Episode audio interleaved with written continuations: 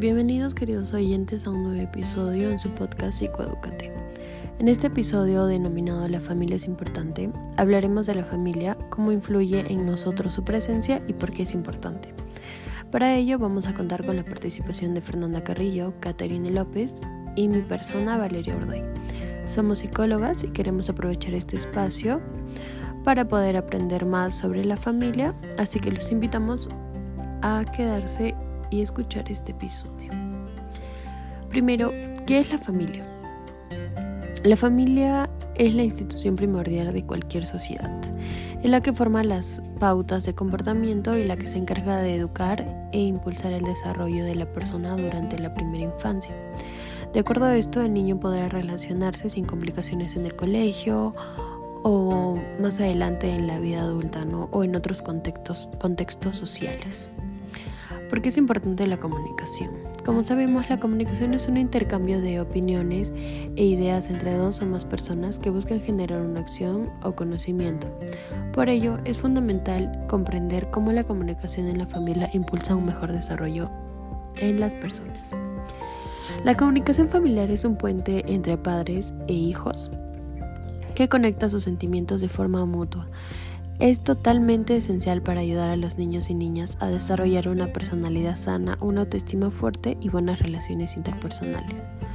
Para que una relación entre padres e hijos sea sólida y fuerte, es indispensable comunicar lo que se piensa y se siente de forma eficaz. Cuando nos dirigimos a nuestros hijos, las palabras deben ir acompañadas de empatía y también de gestos dulces. Es importante reconocer que cada miembro de la familia tiene un lugar y a partir de esa ideología surge una comunicación efectiva. Nosotros como padres tenemos la responsabilidad de ser guías de nuestros hijos e hijas. Ellos deben respetar esa autoridad para contribuir que se forme una relación armoniosa entre todos. ¿Por qué es importante la buena comunicación familiar?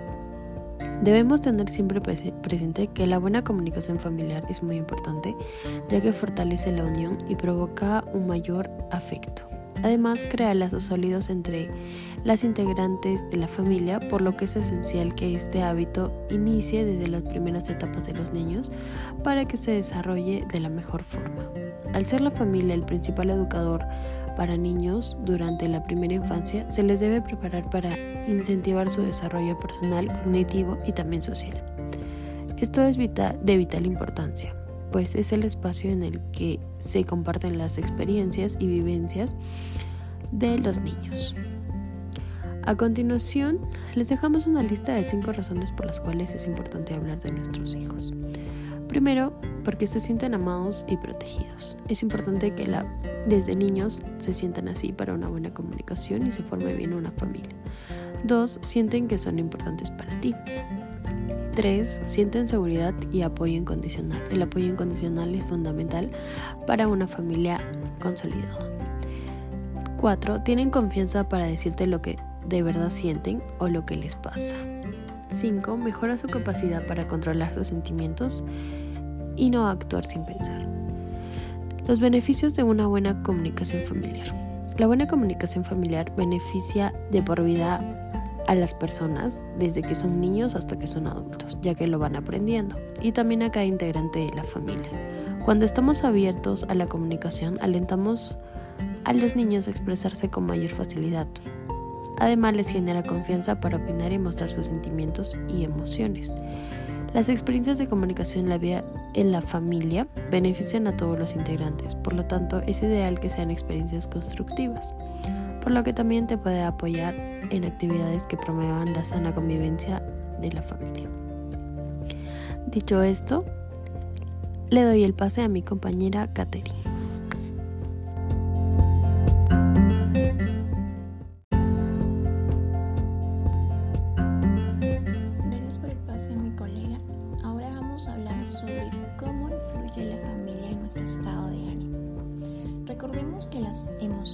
A definir pues nuestra forma de actuar en las interacciones sociales y en las relaciones afectivas y más en nuestras relaciones familiares.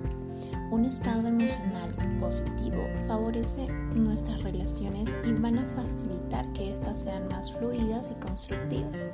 En cambio, Un estado emocional negativo suele o tener repercusiones negativas en nuestras relaciones e interacciones. Esto obviamente va a favorecer los conflictos y va a interferir en la comunicación y en la solución de los mismos. Como ya se comentó en, la primera parte, que la comunicación dentro de la familia es bastante importante. Es por esto que es importante saber de qué manera nuestras emociones y la de nuestras personas cercanas van a influir en nuestras relaciones, conocer las repercusiones que tienen y cómo podemos lograr para que nuestro estado emocional no altere el clima y el funcionamiento familiar o que lo haga menos posible. Pero entonces, ¿cómo mejoramos nuestras relaciones familiares a través de un estado emocional positivo? Lo primero que debemos trabajar y cuidar nuestra autoestima. Si te valoras a ti mismo, no buscarás esa valoración en las relaciones y además esto va a contribuir a no sentirte mal ante determinadas actitudes de los demás. Lo segundo es desarrollar patrones de apego seguro. Evita la dependencia, confía en el afecto de las otras personas y disfruta de su presencia. Otro punto es desarrollar habilidades sociales que te van a permitir entender las reacciones del otro, evitando pensamientos sesgados y van a permitir comunicar nuestros estados emocionales sin dañar a los demás. Se trata de la inteligencia emocional, la empatía, em, saber comunicar, ¿no? la comunicación. Y ya tenemos un podcast donde hemos hablado de esto de la inteligencia emocional. Pueden ir a revisarlo si es que lo desean. El siguiente punto es analizar los pensamientos que tienes sobre ti mismo. Las otras personas y las relaciones, los pensamientos pues nos suelen llevar a experimentar emociones determinadas y tenemos que ser un poco más conscientes de qué son esos pensamientos que están pasando por nuestra cabeza. ¿Son más negativos? ¿Son más positivos? Y, ¿O hay algún tipo de conflicto? Tendríamos que averiguarlo para poder abordarlos. El siguiente es aprender a identificar, expresar y controlar tus emociones. De este modo dejarás que éstas fluyan y su inteligencia negativa será menor. Lo siguiente es procurar desarrollar un pensamiento positivo que te lleve al bienestar. No se trata de un pensamiento eh, distorsionado, se trata de construir un pensamiento que te motive y que te ayude a salir de esa problemática situación en la que te estás encontrando. Lo siguiente es comunicarte de una forma positiva y escuchar a los demás, escuchar la otra parte. Lo siguiente es no escatimar en nuestras muestras de afecto, porque nos ayudan a sentir bien no solo a ti, sino a los demás. Finalmente, crear un clima de confianza donde puedas y puedan comunicarte los respectivos estados emocionales. Tú con tu familia y tu familia contigo.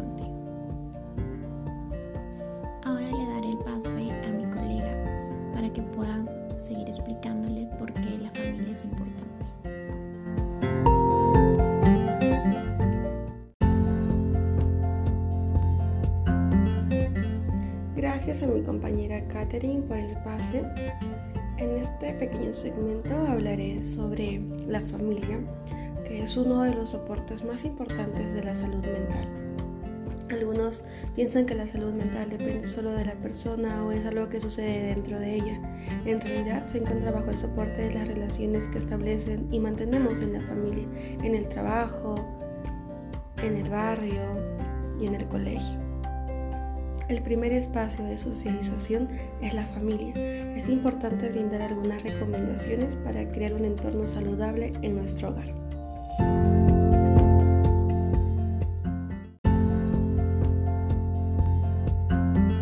Como primera recomendación es establecer las tareas y responsabilidades de los miembros de la familia, de modo que cada uno se comprometa con las actividades del hogar. Por ello debemos promover un espacio democrático donde todos tengamos la oportunidad de opinar. Como segunda recomendación, propiciar el diálogo. Es importante intercambiar con nuestros familiares información sobre cómo les fue en el trabajo, cómo nos fue en el colegio, en la reunión que tuvieron el fin de semana y cuáles son sus sueños, sus proyectos o la realización de alguna meta. Escuchar a todos los miembros de la familia. Esto incluye también a los más pequeños. Ellos son capaces de compartir excelentes ideas. La etapa infantil es la más creativa.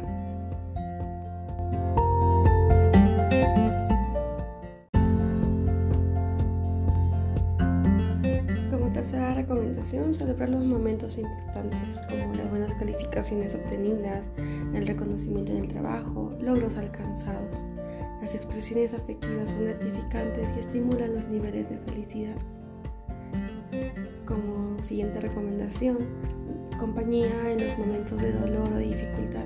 Escuchar es la mejor muestra de afecto y cariño. A veces el silencio basta. Estar acompañado brinda el mejor soporte emocional. También conocer el círculo de amistades de los integrantes de la familia para acercarnos a las experiencias que viven nuestros hijos. Por ningún motivo rechacemos sus amistades. Esto solo producirá un distanciamiento con nuestros seres queridos. Como siguiente recomendación, recordemos que la dimensión positiva de la salud mental destaca en la definición de, de la OMS la salud es un estado de completo bienestar físico, mental y social, y no solamente la ausencia de afecciones o enfermedades.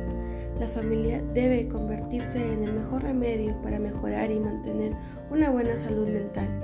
Rescatémosla y convertámosla en un espacio saludable.